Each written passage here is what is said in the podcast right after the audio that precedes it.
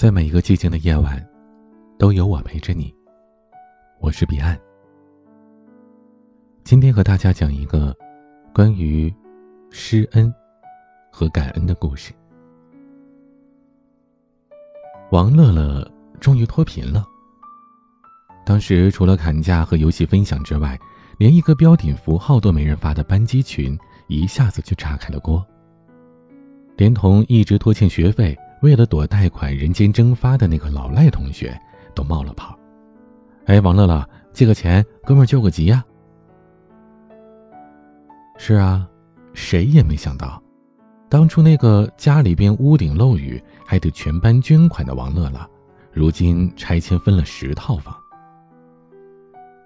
大一的时候，作为班长的我，被派去暗中调查每个同学的家庭情况。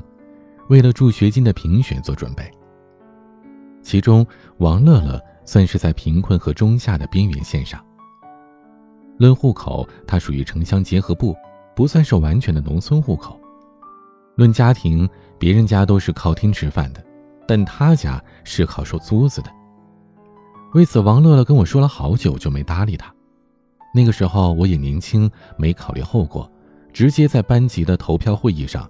当着全班同学的面指责他，你说你家一个收房租的跟人家种地为生的同学争助学金，你好意思吗？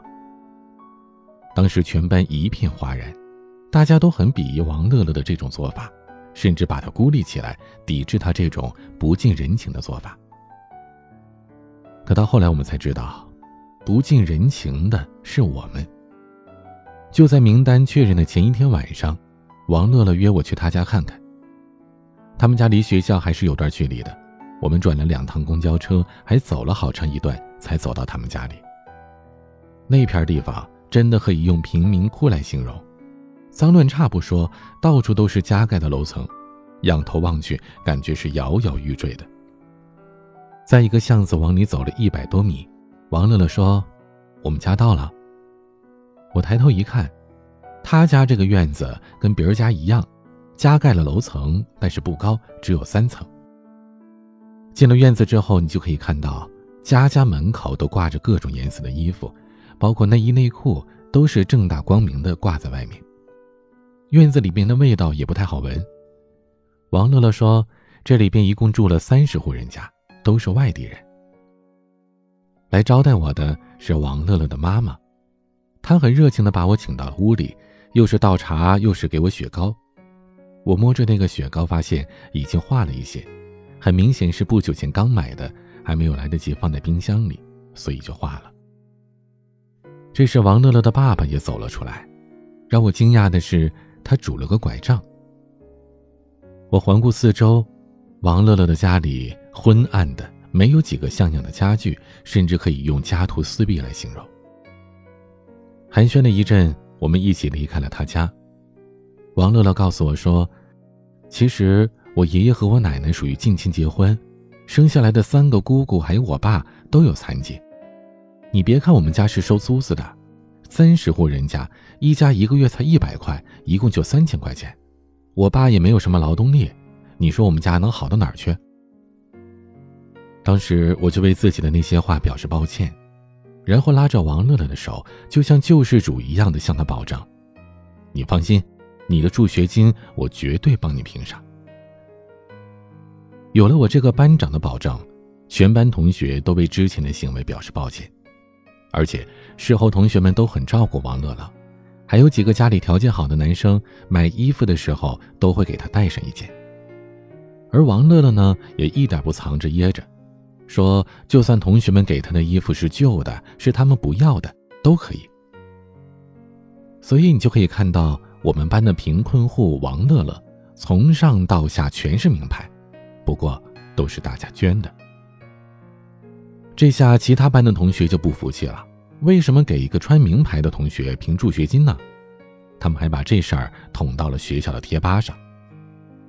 那是我们班第一次集体发声。全班都愿意为王乐乐担保，这个助学金他该拿。那时我发现，我们这个班级真的是很团结，包括帮助王乐乐这件事上，大家都是人人出力的。包括吃饭呀什么的，同宿舍的能带就给他带一份，而且从来不问他要钱。说句不好听的，王乐乐这大学四年，真的是吃百家饭、穿百家衣长大的。后来同学聚餐，王乐乐喝醉了，他哭着和我们说：“你们根本想象不到饿肚子是什么感觉。原来我家里还没有加盖房子，一家人都靠着那点低保，我爸还得吃药。”一周饿上两三天都是常有的事儿。后来大家都靠着加盖房子，再把房子租出去为生。可我们家没钱呢，问遍了所有的亲戚，都没人愿意借钱给我们。还是我爸找了一个他的小学同学借了五万块，并且向他同学保证，钱呢肯定是没有办法还了，但是如果以后这房子拆迁分了新房子，肯定会给他一套。当时酒桌上，同学都哈哈大笑的。他爸两千年借的五万块，那时候都二零一七年了，十几年时间过去了，他家这房子啊，还是在慢慢的等呢。可王乐乐却很严肃的说：“我们家这房子肯定会占的。”有同学开玩笑：“哎，那个时候你可别忘了啊，我给你买过一个学期的青椒肉丝饭呢。”大三那年的夏天。王乐乐家里出事儿了，他家的房子没经住风雨的洗礼，在一场暴风雨中被掀了屋顶，租户们一个个是怨声载道的。王乐乐悻悻地走到了我们宿舍，说了家里的事儿。在那一瞬间，正义感油然而生，我紧急召开了班级会议，鼓动全班同学给王乐乐家捐款。我们班有个男生，整日里不好好上学，就知道和外面的人吃喝玩乐。他把家里寄的学费都花光了，还欠了一屁股债，可就连这位都给王乐乐捐了一百块，就更别说其他人了。很多人都好奇，为什么全班都这么帮他呢？难道仅仅是因为他穷吗？当然不是。王乐乐感恩全班同学这样无条件的帮助他，他也尽可能的去回报大家。班级里一有什么脏活累活，他都是第一个站出来。女生们放假或者开学时要搬行李，都是他帮着送。宿舍里的六个暖水瓶都是他在室友起来之前给大家打满了热水。上公共课的时候，他也提前去帮大家占座。还有一次，一个胖胖的女同学姨妈痛得特别厉害，王乐乐直接把她从宿舍背到了医务室，汗水湿透了衬衫，她也没有一句抱怨。你说，这样的同学？谁不愿意帮啊？那次捐钱，我们班全班三十七个同学，一共给王乐乐捐了将近两万块，这对于还在上学的我们来说，真的是巨款了。我觉得那是我们全班做的最有成就的一件事儿。在大家的帮助下，王乐乐家的房顶重新修缮了一番，他们家又重新回归了平静。毕业的那天，全班聚餐道别。除了离别时的悲伤，大家都还牵挂着王乐乐。他签到了一家小公司，工资不多，但是解决个人温饱是绝对没问题的。当时我问他：“乐乐，就没什么更好的打算了吗？”他说：“我们家房子马上就占了，等着分房呢。房子分到了，我就把它们卖掉，给我爸妈开家饭馆，然后我想继续深造。”我笑他总是想着这些不着边际的东西，可王乐乐却很认真的说：“像我们这种活在最底层的人，分房子是我们最后的救命稻草。不像你们可以出去闯荡，没有家里的负担，而我不行，我走不远，我还有一个残疾的老爸，我得安顿好了他们才能走啊。”王乐乐说的没错，相比于我们。他的家庭负担太沉重，根本走不远。其实谁都没有把他们家拆迁的事当真，但是大家也不打击他，毕竟拆迁这事儿，他家从两千年开始就在等，十几年过去了，这八字没一撇，怕是得等他结婚都不会有那一捺了。可是谁能想到，就在我们毕业的第二年，王乐乐家真的拆迁了。毕业刚刚第二年，正当所有的同学都作为职场新人努力的工作往上爬的时候，王乐乐摇身一变成了千万富翁。他们家拆迁一共分了十套房子，班级的微信群一下子就炸开了锅，大家都讨论起这事儿来。有人说：“我当初还给他买过衣服呢，人家现在应该看不上我穿这个牌子了吧？”哎，就是就是，那次捐款我问我妈要了一千块呢，不知道她还记不记得？人家就算记得又怎样啊？难道还能把你的钱给退回来不成？大家众说纷纭。一下子就把沉寂了快两年的微信群又给弄火了。可是，在说话的人里，唯独没有王乐乐的身影。后来我听别人说，王乐乐毕业之后谈了个女朋友，是他公司的同事。当时呢，这女生是看中了王乐乐的人品，但是一听说王乐乐的家境，就果断分手了。毕竟摊上这么一大家子，还有残疾人，这样的一个家庭，有几个姑娘愿意嫁呢？女孩子可能有些现实，但大家都是理解的。但是，当王乐乐家那片地被放到了拆迁的规划当中，那个女孩又想找他复合了。我们都在想，王乐乐会以何种方式去羞辱那个嫌贫爱富的女朋友？但是很长一段时间，王乐乐既没有删除他们的合照，也没有更新任何的朋友圈。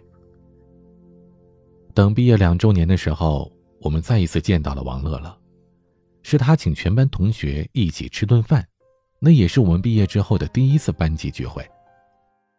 大家都猜王乐乐是以什么样的方式出场，是不是买了辆路虎，是不是买了块劳力士，会不会身边带着漂亮的妹子？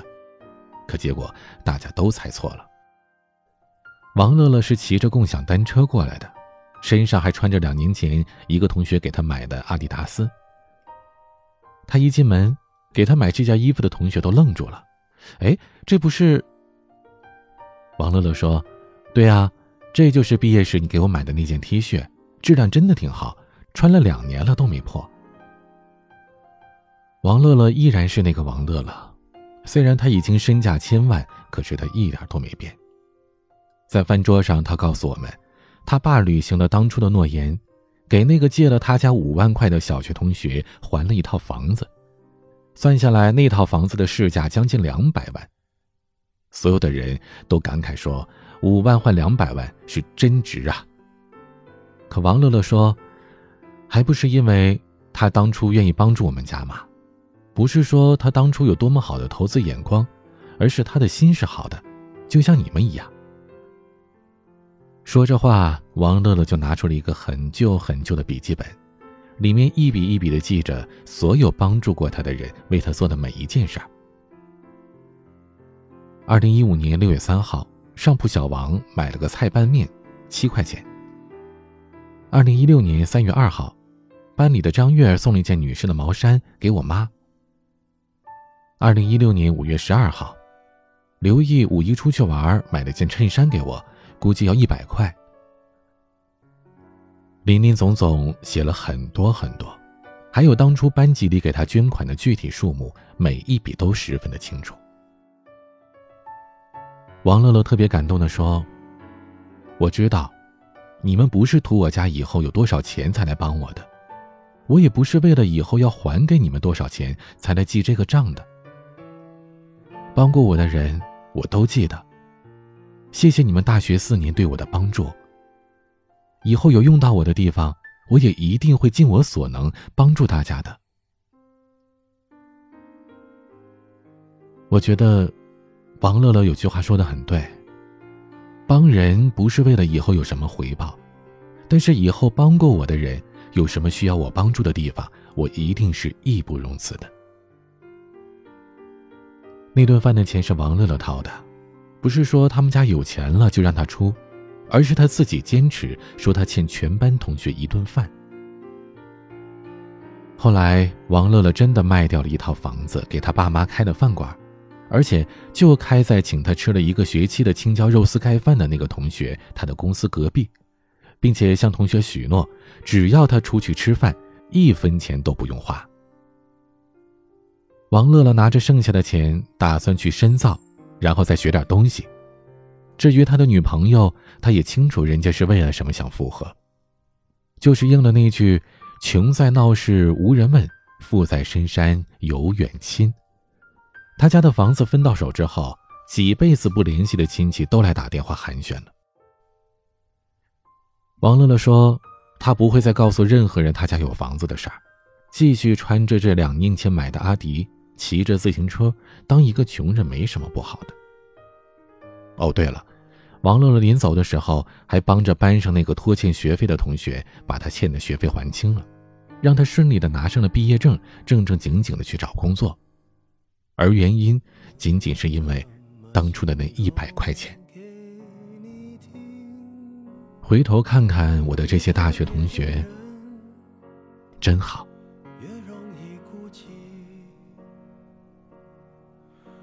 故事到这里就讲完了，可能有些细节不是很经得起推敲，但之所以会把这篇故事分享给各位。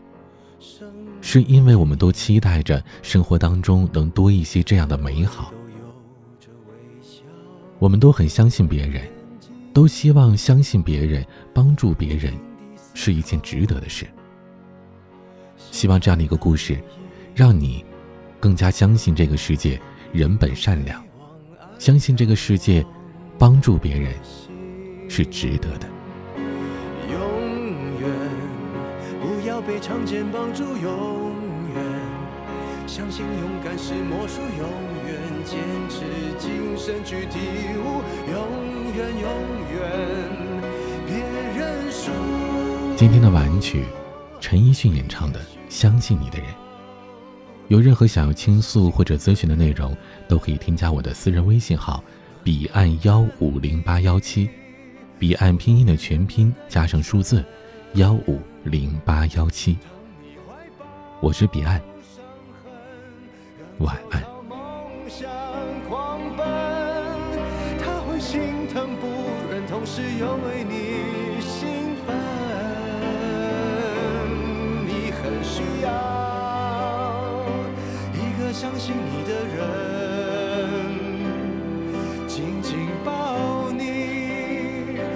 雪还没融的早晨。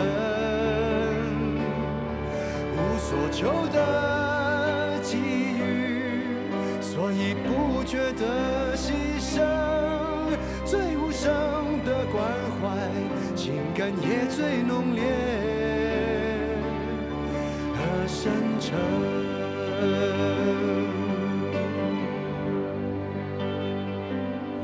你的脑海有许多美景。不知道怎么形容给我听，就手舞足蹈，就口齿不清。我放下自己也想听，仔细。